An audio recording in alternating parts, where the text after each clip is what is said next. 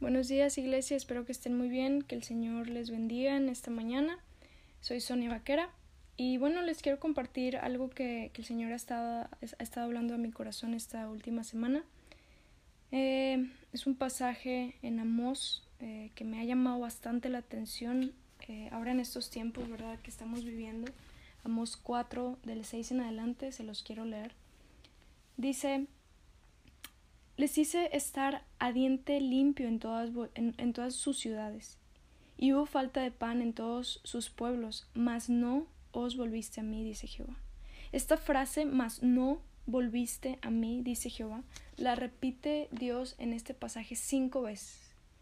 Y bueno, voy a seguir leyendo para poder este, entender más el pasaje. Dice, también detuve la lluvia tres meses antes de la siega, e hice llover sobre una ciudad y sobre otra ciudad no hice llover.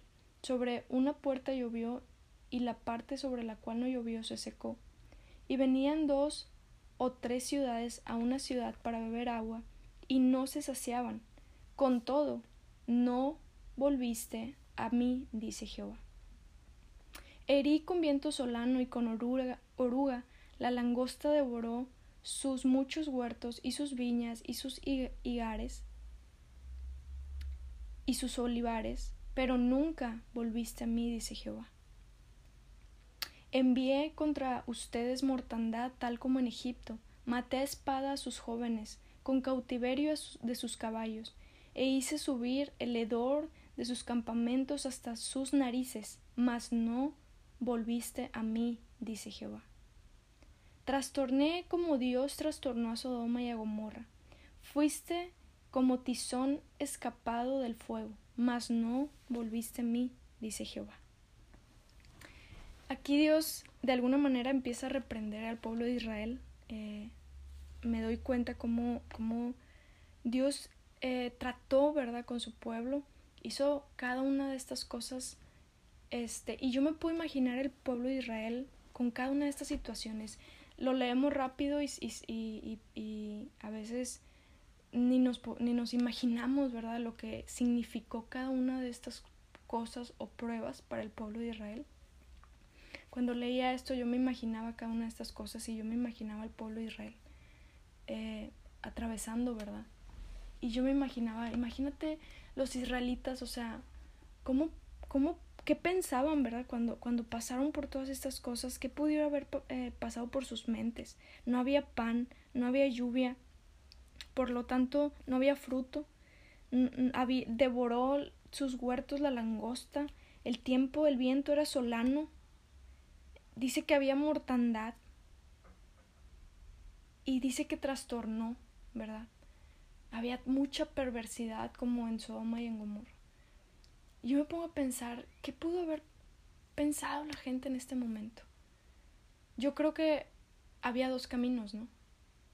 Uno, había gente que tal vez pudo haber pensado, ¿dónde está Dios? Ve todo lo que me está pasando, todo lo que ha pasado. No hay, no hay, no hay pan, no, no hay agua, no, no hay no, no hay fruto en nuestros huertos, hay muerte y aparte hay perversión en toda la ciudad. Y muchos, todo esto pudo haber ocasionado en muchos mucha queja y murmuración en contra de Dios. Y también pudo haber causado incredulidad, decir, ¿dónde está Dios? Esto no es lo que Él prometió. ¿Dónde está el Dios que dijo que nos iba a cuidar, que nos iba a sostener, que iba a estar con nosotros? No está Dios, no existe Dios. Pudo haber falta de fe y mucha incredulidad en el pueblo.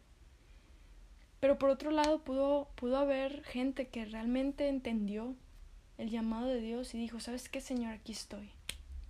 Aquí está. Aquí está mi vida. Nos hemos equivocado.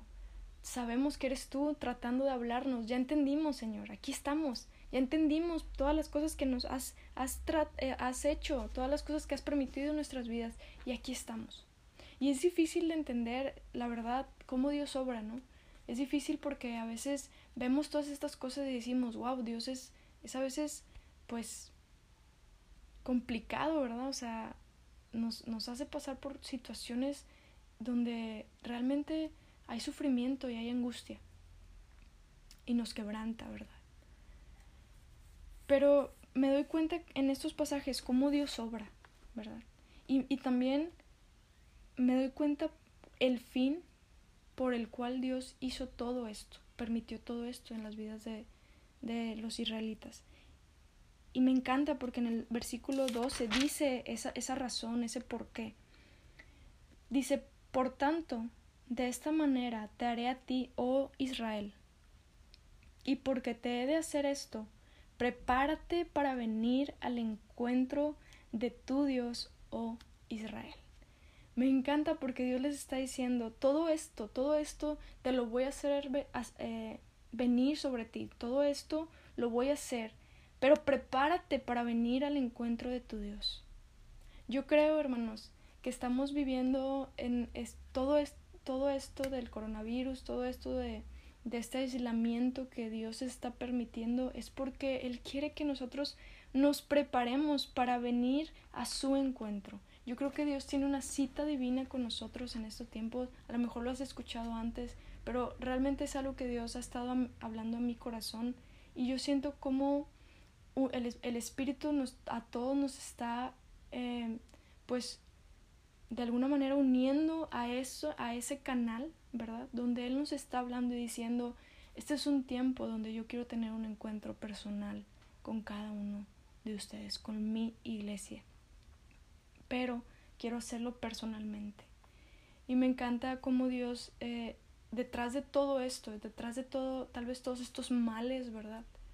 Yo puedo ver la misericordia de Dios que no se cansaba y que no se rendía y, y era capaz de hacer cada una de estas cosas con tal de que su pueblo se volviera a Él.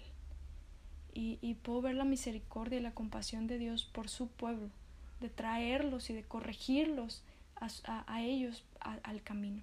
Y el fin era poder tener un encuentro con Él. Otra de las palabras que Dios me, ha hablado que, que, va conforme a esto es Isaías 51, donde dice, 51, 9, donde dice, despiértate, despiértate, vístete de poder, oh brazo de Jehová, despiértate como en el tiempo antiguo, en los siglos pasados. ¿No eres tú el que cortó a Raab y el que hirió al dragón? Y empieza a hablar sobre más hechos que hizo Dios en el pueblo de Israel, ¿verdad? En los tiempos antiguos.